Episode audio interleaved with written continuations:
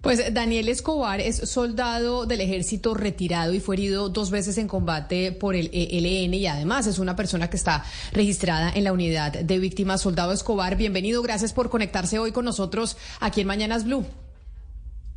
Muchísimas gracias a todos en la mesa de trabajo allá en Blue Radio. Agradecerles que nos tengan en cuenta a los veteranos, a los retirados, a los pensionados de las fuerzas militares y de policía. Bueno, sí, ya hay, David. ¿Cuántas, déjeme, yo le hago una consulta. ¿Cuántas personas, cuántos retirados del ejército y de la policía hoy o hasta hoy recibían la mesada 14? En la medida cautelar que emitió el, la Sala Segunda del Consejo de Estado está damnificando a 13.800 personas, entre ellos policías, soldados, oficiales u oficiales en calidad de pensión. ¿Cuántos reciben? Todos los que aparecen en la, en la nómina del Ministerio de Defensa, que son policías, viudas, huérfanos, recibían esta, esta mesada 14. Pero pues por la demanda de nulidad que presentó la ciudadana, con respecto a este proceso, pues se eh, dictan medidas cautelares el Consejo de Estado, su sala segunda. Pero ya bien, aquí el, el culpable que tenemos que ver es el Ministerio de Defensa que no ha hecho una defensa adecuada con respecto a el derecho de la mesada 14. Con lo que nos dice David, que fue la respuesta del Ministerio de Defensa cuando nos contactamos con ellos precisamente por cuenta de las manifestaciones que ustedes, los miembros de la Fuerza Pública en uso de buen retiro, eh, hicieron esta semana en Bogotá. La respuesta es que ellos en la próxima legislatura quieren hacer el trámite precisamente de esa mesada 14 para poder volver a darle esa pensión o esa mesada específicamente a las más de 13 mil familias que usted menciona. ¿Esa respuesta para ustedes no es suficiente? No, no es suficiente porque si vamos a hablar en derecho, ¿qué pasa? Que la nueva legislatura empezará, si se pasa, eso tiene un trámite legislativo allá en el Congreso de la República, pues empieza a operar desde que se ejecute.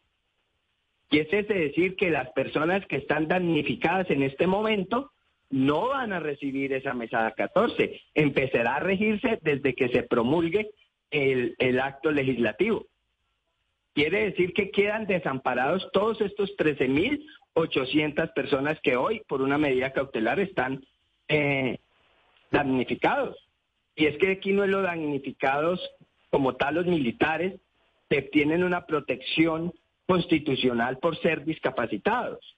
Aquí lo tiene el núcleo familiar, porque de ese, de ese sueldo depende matrículas, depende estudio, depende salud, depende muchas actuaciones de la vida cotidiana de aquellos hombres y mujeres que le prestaron un servicio a la patria y que hoy el Ministerio de Defensa abruptamente no hace una defensa aférrima. ¿Por qué no la hace? Porque desafortunadamente los militares, los policías, las viudas y los huérfanos no tienen un órgano, un órgano jurídico que haga estas defensas. Mire, el año pasado y en el año 2019 la, la ley del veterano 1979 fue demandada y no hubo una defensa aférrima para este proceso. Ahora hoy sale una medida cautelar en derecho que todo mundo, todo colombiano lo tenemos y el Ministerio de Defensa hace unas actuaciones y unos escritos dando órdenes a las cajas de retiro de que no se pague. Pero es que ellos tienen que cumplir un acto legislativo.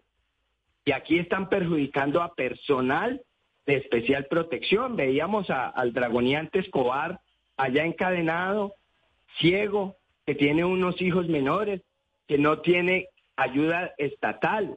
Estamos registrados en, en la en la unidad de víctimas, pero es un registro. No hay proyectos productivos.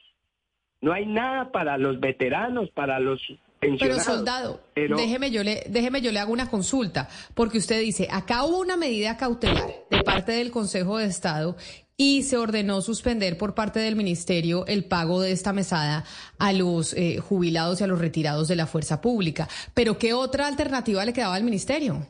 Si ya hay una orden directamente, una orden judicial, desconocer la orden del Consejo de Estado. Hacer una pelea aférrima y concretar esos, esa, esa medida cautelar la habían podido suspender si se hubiera hecho en derecho un, una pelea concreta y específica dándole al artículo 48 de la Constitución. O sea, el, reclamo que ustedes hacen es que la defensa del, del ministerio ante el Consejo de Estado fue muy mala. ¿Y usted cree que fue intencionalmente que esa defensa se haya hecho eh, de manera no tan, no tan asertiva como ustedes están denunciando? Claro, total. ¿A quién le conviene más que eh, no hayan recursos sino al Ministerio de Defensa, que es el que paga? Es a ellos, a los que les conviene que el Consejo de Estado o que las, los operadores judiciales actúen en contra de los veteranos. Es, es, lógico. Es lo que es menos plata que tendrían que pagar. O sea, ¿usted cree que acá intencionalmente no hicieron la defensa como la debían hacer? Pero eso no es lo que, no es lo que responde el ministerio. Simplemente dicen, estamos acatando una orden judicial que no pueden desobedecerla porque imagínense que cada institución decida desobedecer las, las, órdenes judiciales y de los altos tribunales, como este caso el del Consejo de Estado, y mencionan que entonces harán un trámite en el Congreso de la República. ¿Qué otra cosa más se puede hacer ahorita? En este momento, en este momento es invitar a todos los veteranos que hagan personería jurídica y se hagan parte de ese proceso. Que se hagan parte para qué? Para que puedan defenderse y que haya unos actos procesales como se hace en todo proceso. Esto es un proceso de nulidad. Se tienen que hacer parte todos estos damnificados. ¿Para qué? Para dar una pelea férrima, de dar una pelea y una defensa de esa mesada 14. Que se puede hacer, aún está en trámite. No hay una decisión. Es que no es una decisión concreta o una sentencia que haya salido para decir vamos a quitarla de tajo o vamos a dejarla. No ha habido un pronunciamiento en derecho de la Corte Suprema de Justicia y este, en este caso en especial de la Sala Segunda. Es una medida cautelar que cualquier juez la puede evitar, claro, pero si se hace una defensa idónea, si se hace una defensa en derecho con la norma constitucional, pues se paga y se espera a que se surtan los efectos del honorable Consejo de Estado. Es eso lo que el Ministerio de Defensa como pasivo no hizo en defensa, valga la redundancia, de estos veteranos y de estos pensionados que son los más perjudicados, porque es que son los que entregaron sus piernas, entregaron sus brazos, sus ojos a este conflicto que es una guerra que ha habido de más de 60 años. Y que repitamos, por favor, otra vez, ¿qué le dijeron a usted específicamente en el Ministerio de la Defensa sobre esto que nos dice el soldado Escobar y que fue la razón de las manifestaciones esta semana que ahí estábamos viendo hace algunos minutos en las imágenes de nuestro canal de YouTube de Blue Radio en vivo, las imágenes de esa manifestación en Bogotá? Sí, Camila. El Ministerio de Defensa dice que presentará en la próxima legislatura una modificación al acto legislativo legislativo que permita el reconocimiento de la mesada 14, pues con el fin de mantener el pago para los veteranos y veteranas de la fuerza pública. O sea, ellos en estos momentos están esperando qué va a pasar con el Consejo de Estado, porque el Ministerio de Defensa dice que eso no depende de ellos, lastimosamente, pero nos reiteran que ellos han sido también, eh, pues digamos que bebedores de, de las personas que están eh, pues que han prestado el servicio eh, en, la, en, la, fuerza pública, que ellos en ningún momento han, han, querido pues el tema de la mesada y tomar partido de esto. La, claro, pues eh, esa es la, respuesta del Ministerio de Defensa y estamos a la espera del fallo del Consejo de Estado, Camila. Sí, pero acá hay un punto particular y es lo que dice el soldado Escobar, que hay intencionalmente desde el Ministerio de la Defensa, es lo que dice él en representación de los que se manifestaron esta semana en Bogotá, que pues no hubo una defensa eficiente de parte del ministerio y que por esa razón pues se dio esta medida cautelar del Consejo de Estado. Don Daniel Escobar, soldado retirado del ejército, gracias por hablar con nosotros, por explicarnos las razones por las cuales salieron a las calles esta semana en Bogotá y vamos a ver qué respuesta adicional tenemos del Ministerio de la Defensa sobre ese punto que hace usted y es que hubo negligencia en la defensa jurídica por parte del Ministerio de la Defensa, porque pues intencionalmente ellos querían hacerlo así. Yo lo que creo es que tenían que eh, responder eh, una mm, orden del Consejo de Estado, porque pues no la pueden desconocer. Gracias por haber estado aquí con nosotros. A ustedes, a la mesa de trabajo, y aquí hacerles una invitación a todos los veteranos, aprovechando los micrófonos de Blue Radio.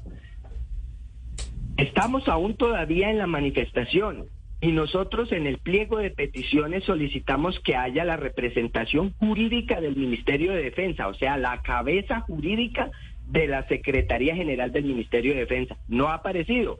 Solicitamos que estuviera la Procuraduría delegada ante la Fuerza Militar, tampoco ha estado ahí. La Defensoría del Pueblo tampoco ha estado ahí. Es que son personal de especial protección y constitucionalmente. Y ninguno de los entes que dicen defendernos, que hoy sacan un comunicado, o ayer lo sacaron diciendo que ellos son cumplidores de la eh, de lo eh, que emita el Consejo de Estado, los estados judiciales. Sí, pero venga, si son los que están defendiendo, ¿por qué no han venido a sentar una mesa de trabajo con varios juristas, abogados, soldados que están ahí, que pueden ayudar a a sustentar esa defensa. Ese es, el, ese es el problema, que nos dejaron solos. El Ministerio de Defensa solo quiere al soldado cuando está, o al policía cuando está bien, pero cuando ya está herido, cuando ya no le falta una extremidad, entonces lo abandonan a su suerte y peleen solos. Muchísimas gracias a ustedes, a Blue Radio y a todas las emisoras que nos están escuchando. Muchas gracias. A usted, soldado, gracias por hablar con nosotros y darnos estos minutos y explicarnos la razón por la cual estaban en las calles de Bogotá. Y sí, David, busquemos respuesta a ese punto en particular por parte del Ministerio de la Defensa.